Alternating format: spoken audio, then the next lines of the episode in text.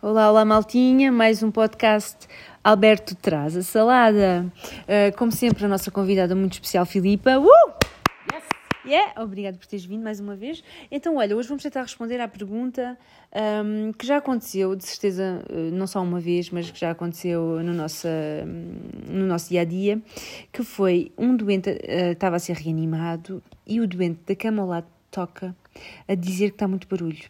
Uh, óbvio, nós tentamos explicar que está a haver uma reanimação, que estamos a salvar a vida de alguém, mas o senhor disse: Eu ainda faço queixa uh, ao seu superior. Achas que há resposta para isto?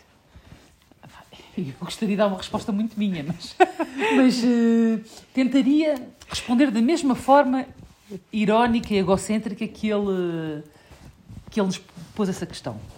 Um, bom, para já eu dizia eu diria que ele tinha razão, que deixaríamos de fazer tudo. Deixaríamos de reanimar, de fazer as massagens cardíacas, dar as drogas, uh, deixar, não punhamos o tubo. Apagavas a luz. Apagava a luz, fazia tudo e depois no final ainda dizia, olha, vamos então parar de reanimar a sua esposa, aproveito, trago-lhe um café e ainda lhe proponho uma massagem relaxante.